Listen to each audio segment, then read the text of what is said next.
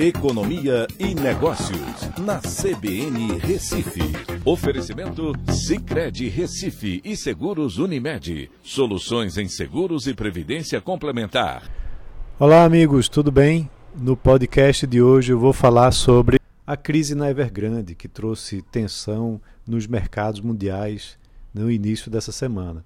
Começou bastante agitado, né, com temores de que a segunda maior incorporadora chinesa possa dar um calote nos seus fornecedores de uma dívida de mais de 300 bilhões, com um efeito multiplicador no resto do mundo. Na China, na realidade, e no resto do mundo. O Ibovespa teve uma queda forte, que chegou a ser mais de 3% ao longo, ao longo do dia, mas não foi o único mercado a sofrer. Dow Jones, Nasdaq também sofreram quedas próximas aos 3%. Por que, que o mercado está em alerta com isso? Né? Quais são as consequências? Bem, para você ter uma ideia, a Evergrande ela tem mais de 1,4 milhão de imóveis em construção que correm o risco de não serem entregues ou de terem atrasos na entrega.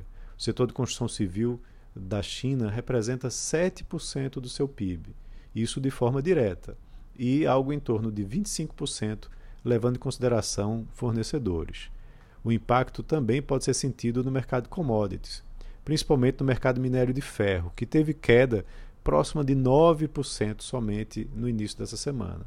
As ações da Vale, que tem uma ligação direta com a exportação do minério de ferro, teve uma queda significativa, né, próxima de 5%, derrubando o Ibovespa, já que a Vale tem uma participação grande no Ibovespa.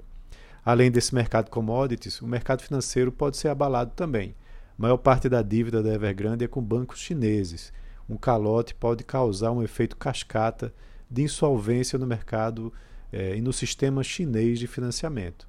E esses prejuízos podem paralisar os investimentos daquele país, já que a construção civil é o motor do crescimento chinês, gerando aí empregos, ajudando na retomada da economia chinesa após a pandemia.